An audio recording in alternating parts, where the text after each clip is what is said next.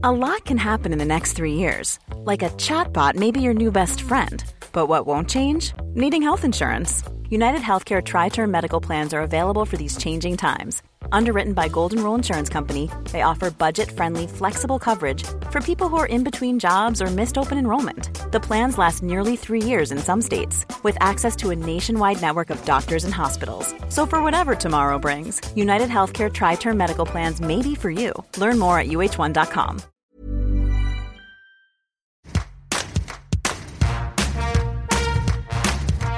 Bonjour, c'est Anne-Laetitia Béraud. Bienvenue dans Tout s'explique, le podcast où on parle de sexualité, de santé et de société. Dans cet épisode, on va évoquer la maladie d'Alzheimer et la sexualité.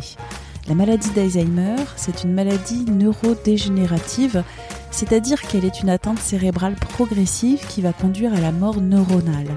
Sa caractéristique, on voit chez les malades une perte progressive de la mémoire et de certaines fonctions intellectuelles qui conduisent à des difficultés dans la vie quotidienne. Il y a environ 1,2 million de personnes malades en France et plus de 225 000 nouveaux cas sont diagnostiqués chaque année, dont 35 000 ont moins de 65 ans. De quelle manière la maladie d'Alzheimer ou une maladie apparentée peut affecter la vie intime et la sexualité d'une personne malade et de son couple? Quelles sont les manifestations inhabituelles dans les comportements sexuels? Comment faire de la part des aidants on en parle avec Christelle Coef, psychologue spécialisée dans l'accompagnement de la personne âgée, formatrice à l'association France Alzheimer. Première question, de quelle manière la maladie d'Alzheimer peut affecter la vie intime, la sexualité d'une personne malade et de son couple? Le désir perdure tout au long de notre vie. La sexualité, le besoin de tendresse, d'affection, de toucher, c'est quelque chose qui perdure même dans le cadre d'un vieillissement normal. La maladie d'Alzheimer, comme les maladies apparentées, peuvent avoir un impact justement sur euh, ce désir. Majoritairement, on peut voir un intérêt exacerbé envers euh, la sexualité par rapport à cette recherche de sexualité. Et on va prendre l'exemple d'un couple, un homme malade par exemple, il va être en recherche et en demande incessante qui parfois peut devenir un comportement inhabituel déjà, incompréhensible, imprévisible, voire inadapté envers son partenaire, envers sa conjointe. Ça va donner des comportements désinhibés, des comportements où on verra que la personne ne contrôle plus ses pulsions. Alors, c'est pas toujours dans une recherche de sexualité, mais en tout cas dans une recherche de, contact, d'affection, comme euh, aller flirter avec euh, d'autres personnes à l'extérieur du couple, par exemple, ou alors euh, avoir des, des comportements euh, comme euh, se déshabiller ou des, comportements euh, inadaptés en public aussi, qui sont souvent source de d'incompréhension, de, gêne aussi énormément. C'est quelque chose qui donne des difficultés dans le couple, au sein d'une famille et puis au sein de la société. Et à contrario, on peut voir aussi l'opposé, ça serait une baisse de la libido, une absence de désir, on parle d'apathie. Parfois, c'est en lien aussi avec un état dépressif qui peut être pris en charge. Et tout ça dépend euh, souvent de, de, l'atteinte de, ce qu'on localise, on parle du lobe frontal, en tout cas celui qui gère notre capacité à nous adapter et avoir des comportements adaptés en société. Je reviens sur l'exemple euh, d'une personne qui est malade d'Alzheimer qui poursuit ou qui a un acte sexuel avec euh, son sa partenaire et qui en cours de, de, de ce moment d'intimité oublie son état d'esprit, qui est la personne avec qui elle a une relation sexuelle, comment faire quand on est le, la partenaire et plus généralement les aidants, les proches? Alors c'est vrai que la maladie d'Alzheimer peut engendrer des troubles de la reconnaissance. L'exemple auquel vous faites référence, il s'agit d'un syndrome, on appelle ça euh, le syndrome de Capgras. C'est une zone du cerveau qui est atteinte et qui engendre souvent ce, syndrome. La personne ne reconnaît plus l'autre il y a un sentiment d'imposteur. En fait, c'est comme si on voit l'autre, il ressemble par exemple à mon mari, il en a toutes les caractéristiques, mais ce n'est pas lui. Comme si c'était un sosie, quelqu'un qui avait pris sa place. Donc ça, ça peut arriver, ça peut se rencontrer dans ce type de maladie. Donc oui, bien sûr que c'est une source de souffrance pour le conjoint, hein, surtout euh, que euh, bah, la sexualité, le besoin d'intimité, euh, c'est aussi une démonstration d'amour. Et quand ce n'est plus possible, c'est sûr que le conjoint ça peut être une source de souffrance, en tout cas de difficulté pour, pour le partenaire, hein, qui lui est mis du coup en place d'aidant.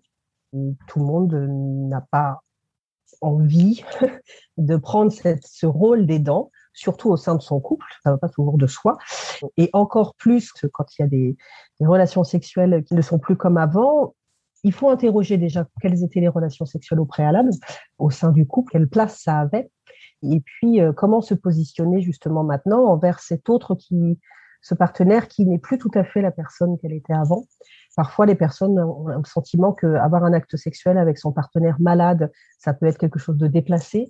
Il y a la question du consentement aussi. Quand si moi j'ai un désir envers mon partenaire malade, est-ce que je peux l'exprimer ou pas? Est-ce que je peux aller vers lui? Est-ce que euh, si lui ne l'exprime pas, est-ce que je peux aller vers lui quand même? Il y a toutes ces questions-là dans l'intimité du couple qui se posent. Et puis il y a l'épuisement aussi de l'aidant. Hein. Il faut être disponible pour avoir une intimité aussi avec son partenaire. Et quand parfois ils sont pris par tout un tas d'autres choses, ben, ils n'ont plus cette disponibilité-là. Comment réagir quand on est aidant, quand on est proche? L'idéal, c'est euh, déjà de pouvoir en parler, ce qui n'est pas toujours le cas parce que à qui en parler? Les médecins eux-mêmes euh, abordent parfois la question, mais parfois pas. Les personnes elles-mêmes, euh, selon l'âge, et puis une question de génération aussi, parler de sa sexualité, de son intimité, c'est pas encore quelque chose qui va de soi pour tous. Donc déjà en parler, trouver quelqu'un à qui en parler, faire attention à, ne pas juger l'autre, euh, juger son proche malade dans ses comportements qui peuvent être euh, jugés inadaptés. Forcément, ça va entraver la relation. On ne peut que recommander d'avoir une meilleure connaissance de la maladie, justement, et de ce que ça peut engendrer de pas ignorer les besoins de la personne. Euh, la personne, même malade, continue à avoir des besoins des besoins d'attention, des besoins d'amour, des besoins d'affection. Et donc, euh, comment y pallier? Peut-être explorer une nouvelle façon de passer du temps ensemble, peut-être trouver d'autres manières d'exprimer son affection en enlaçant la personne, la câlinant, la caressant, ou même juste tenir la main. Peut-être essayer aussi d'autres contacts physiques comme euh, le massage, la danse, qui permettent d'avoir des rapprochements corps à corps, mais sans forcément être dans une sexualité active.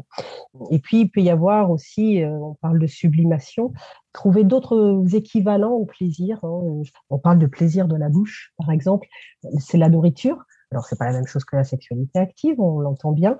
N'empêche que, voilà, une source de plaisir autre, admirer des choses, créer des choses, euh, ça peut aussi être des substituts pour pallier à, ces besoins, en tout cas, de la personne. Je reviens aussi sur la communication, ne pas être seul dans son couple, dans sa famille, face à la maladie. L'importance de l'association d'avoir un centre ressources pour pouvoir parler de ces problèmes. C'est sûr qu'on parle beaucoup de l'épuisement de l'aidant. Les personnes se trouvent souvent très isolées. L'entourage, les amis, la famille ne comprend pas toujours euh, ce qui se joue, ce que ça engendre comme fatigue, comme euh, charge mentale euh, d'accompagner son conjoint malade, ça a toujours tendance à être banalisé, minimisé, ou, alors euh, ça renvoie l'autre aussi à une certaine impuissance. Qu'est-ce qu'on peut faire Évidemment, en plus, c'est une maladie qui évolue dans le temps, ça dure sur des années. Donc oui, l'association France Alzheimer a à cœur de proposer des espaces de parole, entre autres, pour les aidants, pour les personnes malades aussi, pour qu'ils ne se sentent pas isolés et éviter aussi de sombrer dans la dépression. Et puis, on sait aussi que les aidants, parfois, arrivent à, quand ils sont âgés, bah, ils ont aussi leurs propres mots. Il ne s'agirait pas qu'ils soient malades ou qu'ils décèdent avant la personne malade. Donc, il, faut prendre soin du couple, de la famille y compris. Les enfants aussi sont impactés. C'est une maladie qui touche la personne, son couple, sa famille, tout son entourage.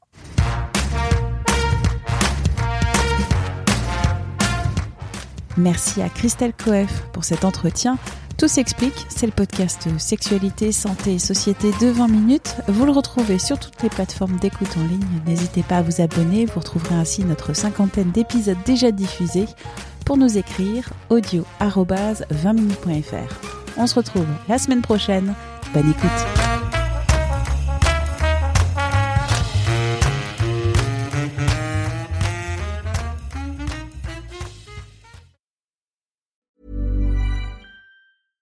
Imagine the softest sheets you've ever felt. Now imagine them getting even softer over time. That's what you'll feel with Bowl and Branch's organic cotton sheets. In a recent customer survey, 96% replied that Bowl and Branch sheets get softer with every wash. Start getting your best night's sleep in these sheets that get softer and softer for years to come. Try their sheets with a 30-night guarantee. Plus, get 15% off your first order at bowlandbranch.com. Code BUTTERY. Exclusions apply. See site for details.